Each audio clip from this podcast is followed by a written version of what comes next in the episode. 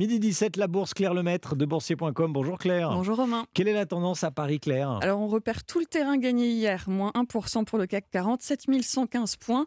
Déjà le retour des inquiétudes sur euh, les marchés. On a le luxe qui pèse aussi. Repli pour LVMH, Kering et Hermès et repli pour L'Oréal.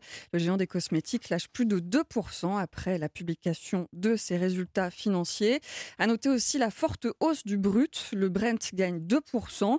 Réaction à la décision de Moscou de réduire sa production de pétrole en réponse aux euh, sanctions occidentales. L'Europe est donc dans le rouge à la mi-séance.